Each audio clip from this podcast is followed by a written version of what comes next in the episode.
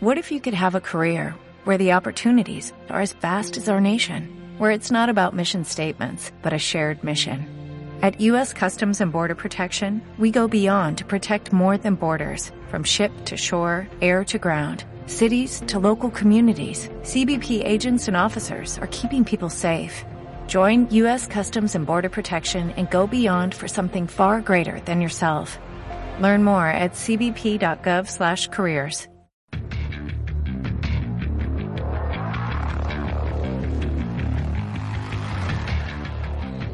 volvemos con un primeras impresiones de ese juegazo, ese clásico que ha vuelto a las consolas de nueva generación, el Doom.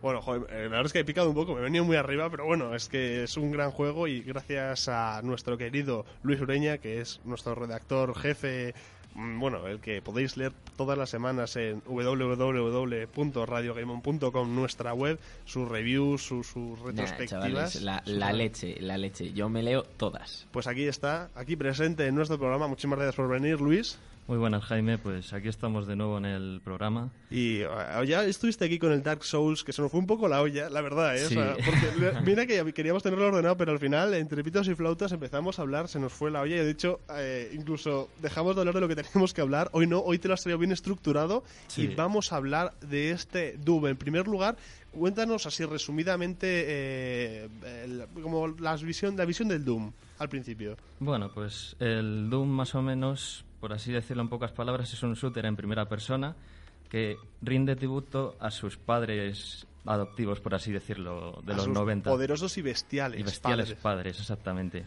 Doom 1 y Doom 2, que son, digamos, como los padres del género, de, de los first person shooters. O sea, son los primeros que sacaron. Y bueno, aquí también se parece un poco al anterior juego, a Doom 3, que es mm, ya no tan componente de acción, sino es más eh, un poco de terror. Tenía más tema de usar linternas para enfrentarte a los enemigos y todo eso. Aquí no, aquí se ha abandonado todo eso y es más clásico mm, imposible. O sea, es O sea que, pegar tiros y fuera. que si, si te gustó o te gustaba o tenías curiosidad por jugar a los Doom anteriores, jugando a este te puedes hacer una idea, solo que en mucha, mucha más definición que Sí, los este juegos es anteriores. casi, básicamente es un reinicio de la saga. Es para todos aquellos que les gustase Doom, para todos aquellos que no sabían nada de Doom, pues mira, es una oportunidad perfecta para disfrutar este juegazo. Y en general, eh, poniendo algunos adjetivos para identificarlo, ¿cómo lo definirías? Bueno, pues es brutal, visceral, muy frenético y muy fluido, con muchísimas, muchísimas toneladas de acción, o sea, no nos vamos a aburrir para nada, eso hay que tenerlo muy en cuenta. Eh, tenemos armas de todo tipo, tenemos escopetas, tenemos lanzacohetes, tenemos cañones gigantes, tenemos de todo. Es una, es una barbaridad el arsenal que tenemos. Sí, de hecho, eso es una cosa que, que le caracterizaba en los juegos originales. Es el estilo pa- Doom. Sí, justo. En, en la pantalla tú solamente veías el arma y a disparar. Y a matar. Es, es muy directo, muy directo.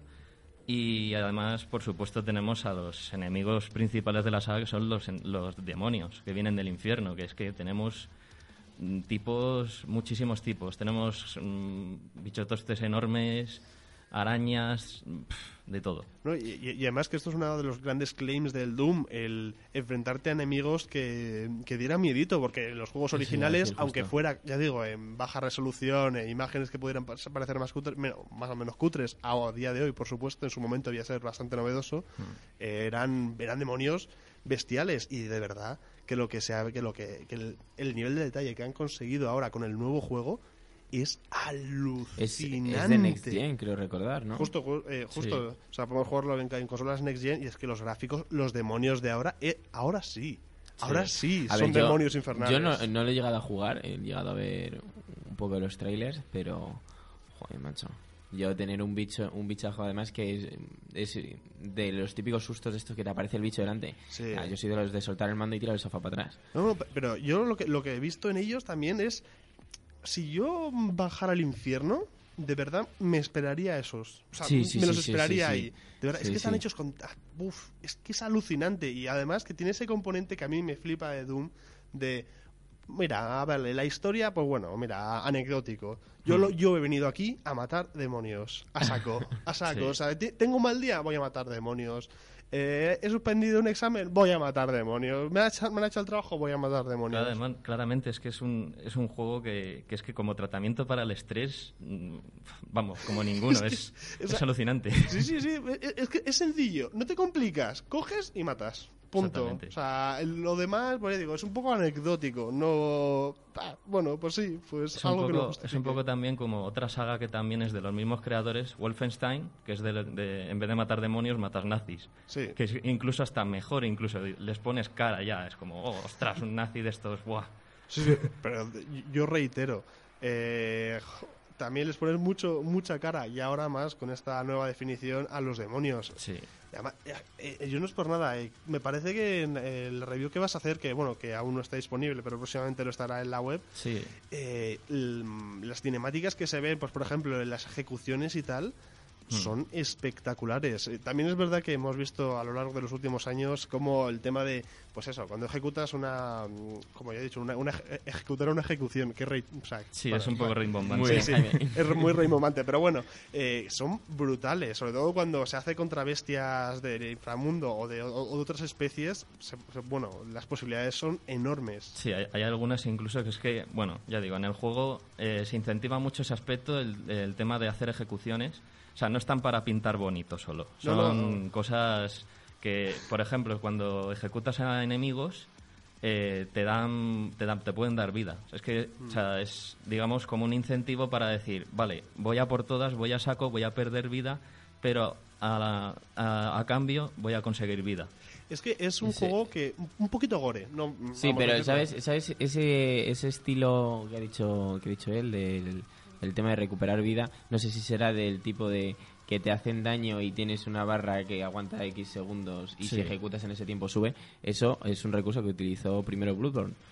Y que la verdad también tuvo mucho éxito y es lo que hace también el juego muy frenético porque vas a saco paco. No, Hmm. y además hay muchísimos otros juegos en los que si matas de X modo recuperas eh, parte, porque por ejemplo también en Shadows of Mordor también veíamos eso de que si mata hacías ciertos tipos de Sí, ejecución sí, sí. recuperabas también parte de tu poder. Por cierto, muy brutales y juego muy brutal. Ya lo hemos dicho aquí muchas veces y Mm. os lo recomiendo. Sí, y bueno, bueno, eh, es que como empezamos a irnos por las ramas, pero bueno, sí, sí, sí. Eh, eh, ¿Podríais comentarnos algún tipo de esas ejecuciones para que la gente identifique cómo es, bueno, cómo es esa brutalidad? Aunque no es por nada, ya con la banda sonora que estamos oyendo de fondo, nos podemos hacer una idea bastante grande de lo bestia que es el juego. Sí, bueno, la- lo que son las ejecuciones son, ya digo, brutales. O sea, no, no, se, no se puede esperar nada en plan hermanita de la caridad. No, O sea, no, no, no, no. Es, para quien tenga sensibilidad alta a esto, mm, lo va a tener difícil. Porque hay, por ejemplo, algunas que es que coge el, el protagonista, coge el brazo, se lo arranca al bicho y le pega con el, con el brazo. Todo macabro, totalmente macabro. Y luego hay otros que simplemente coge, su, coge la cabeza y, se, y le parten dos, o sea, directamente con las manos. Eso es una brutalidad, es una bestialidad enorme. Y bueno, antes estamos hablando un poco, para ver si nos ordenamos, eh, el tema de que la historia, a ver, eh, es un poco accesoria, pero bueno, ¿nos lo podrías comentar un poquillo por encima? Sí, bueno, la historia es básicamente, pues como en todos los Doom, eh, vamos a Marte, o sea, en este, en este Doom básicamente es, nos despertamos, estamos en un ritual satánico, más o menos, por así decirlo, y, y nos encontramos que nos encontramos en una base en Marte y vemos que está siendo invadida por demonios. Entonces, ¿qué es lo que hacemos? Pues como buenos marines que somos súper cachas, súper Sí, sí, sí. en duchos con las armas a pegarnos con ellos. Fin, no hay más. O sea, es todo muy... Sí, a, a ver, hay personajes de apoyo, hay una subtrama debajo, pero es muy, muy, muy, muy superficial. Es todo muy, muy por debajo. O sea, lo que se centra es en contentar al jugador, en que el jugador juegue y, y mate. mate. Juega y mate. No, no, a ver, si es que, como habíamos dicho, no tienes mucho más. Eh, tu personaje es mudo, ¿verdad? Sí, el personaje, bueno, es que en toda la saga nunca ha hablado. Y eso es parte esencial de- del, del marine, o sea, del protagonista. ¿Tú Que no hable nunca. Pero ¿tú crees que eso es por eh, porque el personaje como tal es mudo o porque no quieren darle una voz y que te- el, el jugador se identifique lo máximo posible? Más bien es eso, es que, que seas tú. O sea, el, el propio John Carmack, que es el creador de. O sea, bueno, el presidente de ID Software, que desarrolló los primeros Doom, dijo exactamente eso. Dijo: Es que no tiene voz porque eres tú realmente. O sea, el- es el jugador. quien controla al marine. Y además es una de las grandes diferencias, entiendo yo, con Wolfstein. Sí, que Wolfenstein tienes a Blaskovic, que es el, digamos, un personaje definido con sus diálogos y todo. Mm, o sea, Exactamente. que, que en ese sentido, como bien hemos dicho, eh, ambos juegos son muy, pues como diría Río, que además le tendremos después en el programa, muy reparte galletas. Este también es muy reparte galletas, muy de disparar, disparar, disparar. Solamente que en el Wolfenstein sí que hay una trama, a lo mejor algo más definida, Sí. algo más concreta con un personaje, mientras que, bueno, bueno, eh, Sí, eso además en lo- Doom no, en Doom es mata, por favor, mata, y mata, y mata. Sí, eso además en, en el anterior juego en, que hicieron ID Software, los de eh, Wolfenstein The New Order, es eso, es la ambientación está muchísimo más detallada y, es un alivio porque la saga llevaba mucho tiempo estancada en la Segunda Guerra Mundial y no seguía y no avanzaba. Y aquí vamos a los años 60, hay nazis, ¿cómo es esto? O sea, te lo preguntas todo, te empiezas a cuestionar de nuevo todo y eso es una genialidad, sinceramente. Mm.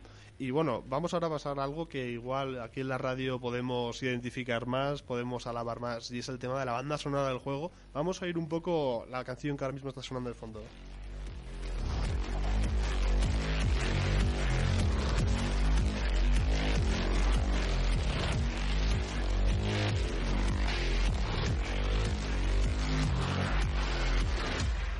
La verdad es que es una pasada. Sí, sí. O sea, por un lado podría parecer que está picado el sonido, pero yo, vamos, eh, lo digo porque estoy mirando aquí el búmetro, no es que esté picado, es que el sonido está así distorsionado para dar un ambiente, en mi opinión, eh, Mm. eh, duro, eh, pues eh, en el fondo un poco incluso metalero, pero al mismo tiempo Sí. tecnológico, Sí. futurista, porque no tenemos que olvidar que estás en Marte, o sea, un, un poco futurista es, pero al mismo tiempo tienes joder, ese toque satánico, como bien has dicho, el ritual, los demonios.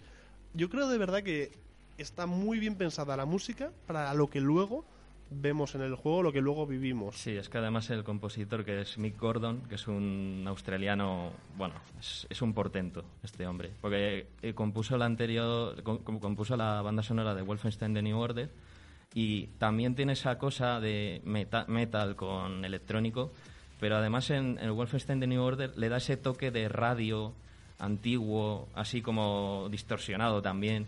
Justo, o sea, que, que ambienta, que no solamente te pone, o sea, no solamente rodea la acción, sino Mm. que también te mete dentro, te ambienta, pues lo que hemos dicho, en este caso al hablar de radio antigua, pues hombre, como bien has dicho, estamos hablando de los años 60, tiene sentido que tenga ese sonido.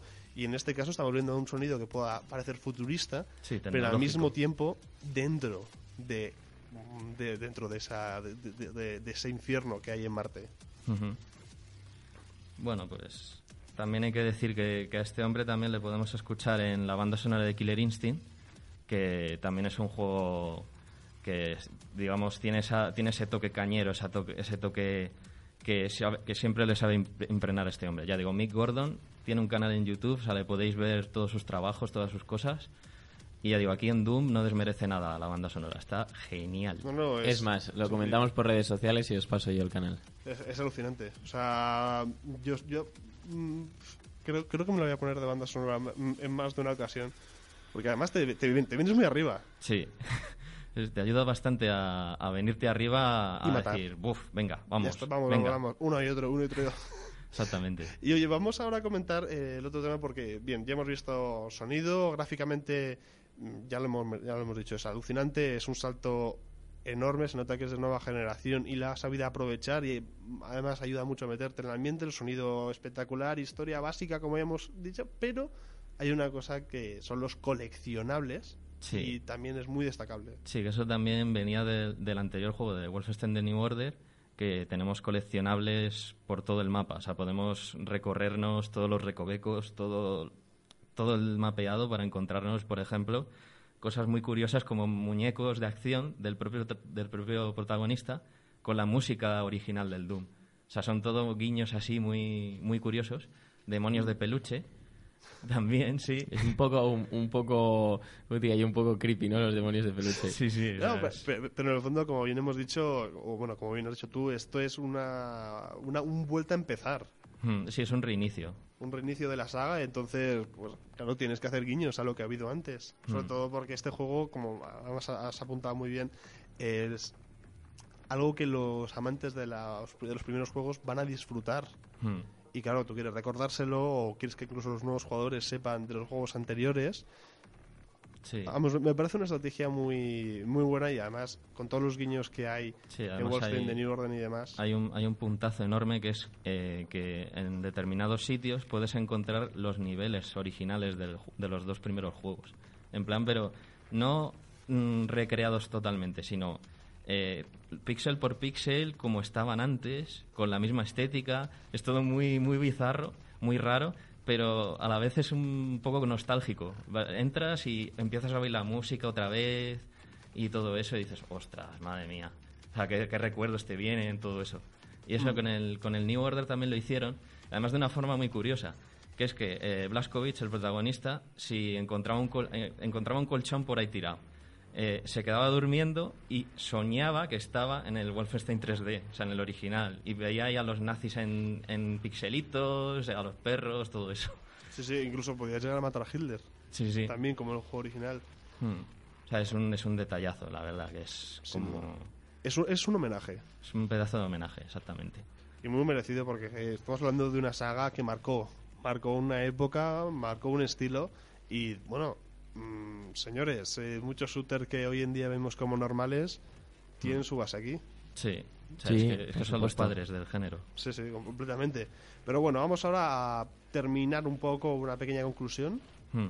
Bueno, pues es básicamente Doom es todo lo que todo lo que queríamos los fans desde un principio. Queremos una vuelta al clásico, no queríamos ya que se prostituyese, suena un poco mal, pero eso pasa en muchas sagas y en este caso no pasa. En este caso han querido volver al clásico, meterle unos gráficos acordes a- al día de hoy y con mecánicas nuevas, que es lo que también han hecho con Wolfenstein, que también lo hicieron genial. En este caso en Doom lo han hecho estupendo también. Y, y lo, que digo, pues hay que pasárselo bien, hay que reventar demonios, ir por Marte y nada, tranquil- tranquilidad abs- absoluta. Yo lo único que también eh, sí que es verdad, porque no lo he jugado, pero sí he leído mucho artículo de opinión y demás. Y, y me sorprendió porque hay mucha gente que le gusta, pero hay otros que no, que esperaban, en vez del clásico, esperaban algo que rompiese con todos los esquemas. Y eso yo creo que es un poco de perder la esencia ¿no? de lo que es el juego. O sea, tú no puedes recrear el juego desde el principio cambiando absolutamente todo. Eso es un juego distinto. Hmm. Es que también yo creo que en ese sentido el contraste de... por- aparte que haters gonna hate. Sí, eso, y- eso siempre va a haber. Haters gonna hate, Sí, hate, sí, sí, hate, por supuesto. hate. Ahora siempre lo decimos, pero es que, mm, como bien has apuntado, aparecen constantemente. Creo que eh, es un juego como, por ejemplo, hemos visto en Star Wars la última, que es más para enganchar y Hmm. que se sepa qué es Doom, que es en su caso Hmm. Star Wars, y decir, bueno, pero ahora vamos a jugárnosla en próximos juegos. Vamos a recordar a todos qué es lo que somos, quiénes somos, qué es lo que ofrecemos, qué valor diferencial tenemos con otros juegos también shooter, y a partir de ahora nos la vamos a jugar. Pero al mismo tiempo, como has dicho, hay que mantener el origen, hay que mantener la esencia y no hay mucha historia. Que, eh, quieren que el personaje principal seas tú mismo, por eso no habla. Hay ciertos elementos que si los quitas ya no es Doom, ya no es lo que ya no es por lo que pagas, que a lo mejor esta época se está pidiendo más que lo que un Doom normal suele ofrecer. Pues oye, a lo mejor. Sí, la, la cosa es que mucha- muchas quejas vienen dadas por el tema de la beta multijugador, que a mucha gente no le gustó nada, nada, porque casualizaron demasiado lo que es la fórmula en sí. Metieron demasiado niveles de progresión, eh, tra- eh, clases, clases que eso en Doom mm, no, tiene razón de ser. Eso es una cosa que dices, ¿por qué quiero una clase eh, artillero? O sea, ¿por qué? No- Al revés, quiero ser, un, quiero ser un soldado que pueda ser artillero y que pueda hacer todo lo que quiera. Claro, o sea, en esencia Doom es como los ante, como lo- bueno, otro, otra saga de juegos también de ID Software que es Quake, que estaba muy centrada en multijugador y era básicamente eran mapas que había un montón de gente y había armas sueltas por el por el mapa, pues te ibas cogiendo lo que pillabas, ibas pegando tiros ahí a mansalva y ya está. Pero podía ser cualquier cosa. E- Esa Claro. libertad, ese eh, no estoy constreñido a algo, sino que, pues eso, voy variando. Voy variando a mi gusto. eh, y además, que lo que hemos dicho, Doom siempre ha sido de el arma que cojas, el arma que pilles, el arma que puedas tener, disparas con eso. Hmm. O sea, en realidad las, arma- las, el- el- las armas solamente daban una mecánica distinta de disparo, pero o- lo importante es disparar. Incluso, ahora que lo dices, acabo de caer, y con este ya si quieres finalizamos, que incluso este podría ser una de las claves para los juegos de supervivencia. De eh, me quedan dos balas, tengo que encontrar un arma nueva para poder pegarme y estoy buscando como loco para, para seguir en el nivel. Pues es un poco, en cierta manera, nos recuerda a las mecánicas de DayZ. Mm, justo. eh, buscando el realismo... eh, Es un padre de padres. Un padre, joder, no- no- nunca lo habría dicho así, pero efectivamente antes veíamos juegos en los que la munición era realmente finita y donde cada bala muy escasa. Sí, de, hecho muchos juegos eh, que han tenido mucha relación de Z, por ejemplo, eh, oyéndonos a un, cla- un clásico actual que es eh, The Last of Us, son juegos en los que cada Sí, bala es cuenta. fundamental. Y eso es una cosa que no hay que perder de vista. Por ejemplo, en The Division mucha gente se ha quejado de la falta de realismo en comparación con lo que la gente se esperaba. En The Division esperábamos realismo total y absoluto, o un tiro en la cabeza a muerte, y que al mismo tiempo que aunque estés en una organización alucinante, que no sea tan fácil tener balas. Ya. Que sea más complicado. Había, había una comparación muy graciosa con dos CDs, pero que no pienso mencionar por aquí. No, no, no lo vas a mencionar. No. digamos, digamos que, le, que ponían como que es demasiado easy el de Division. Es que eh, desgraciadamente hemos tendido ahí a. eh, sin duda A perder alguna. la clasicidad de los juegos. De, del, me lo tengo que jugar 12 veces para pasármelo. Justo. Eso es realmente la esencia del videojuego.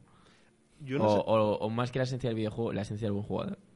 Mm, Del buen jugador, yo lo que creo es que aquí, eh, como siempre en cualquier sector, hay muchos tipos de usuarios, ¿vale? De, de- digámoslo como usuarios. Están los casual gamers, hardcore gamers, ¿vale? Eh, ahora mismo no sé cuánto tanto por ciento de los jugadores gamers, pero muy muy alto, no sé si llega incluso al 90%, 70, del, del 60 70 al 90% son casual gamers, son gente que no Mm. le dedica tanto tiempo como, bueno, como debería. Realmente, o no, ni siquiera como debería a hacerlo un hobby principal, ¿vale? Definiéndolo ahí, así. ahí un poco es lo que decía lo que decía Luis, que realmente la, la industria de videojuegos se está constituyendo un poco de cara a la cantidad de... Sí. En vez del antiguo gamer al nuevo gamer. Pero yo creo que aquí hay, entonces, se podría hacer como en su momento hizo Bioshock Infinity, que de hecho es una de las curiosidades del juego, y es que hay un modo de juego que es para hardcore gamers. Que el- creo que es mil... eh, En 1999, sí. Sí, ah, pues, pues justo. Bueno, no, no me acordaba de qué año era, pero justo. O modo survival, o pues, por ejemplo, eh, muchos juegos en cuanto te pasas el modo fácil, ya puedes desbloquear el resto de las, de las formas de jugarlo. No, o directamente que, que esté ya desbloqueado, porque no te vas a jugar el juego dos veces. Ese, es- ese es el punto, que el modo de dificultades lo que hace es definir pues a gente que solamente quiere jugar para echar al rato, a gente que realmente quiere proponerse un reto, como el modo supervivencia del Fallout, Mm. que ahí tenías que vigilar eh, incluso bueno el agua, la comida, todo. ¿Para qué? Para que sea una experiencia lo más real posible. Yo no creo que la, o sea, creo que a veces, en ciertos casos sí se prostituye, pero que en cuanto ya pones el sistema de dificultad, ahí ya, ya logras de- eh, ofrecer un producto diferenciado entre los que quieren un reto o como un videojuego clásico o los que quieren, pues eso, pasar el rato. Mm. En Vale. ese, en ese Vi- sentido, Viva Dark Souls y ya está. Pero es que- es que tampoco creo que haya que sufrir tanto. O sea, en ese sentido vemos los que son sandbox, que muchos sandbox no tienen, dificul- o sea, no tienen dificultad directamente. Y de hecho esto es una cosa que ya veíamos en juegos como por ejemplo en El, en el Padrino, que Mm. es un sandbox alucinante de PlayStation 2. Ahí no había, ahí no había dificultad. Y bueno, lo hemos visto con- después en lo- la saga Assassin's Creed, no hay dificultad.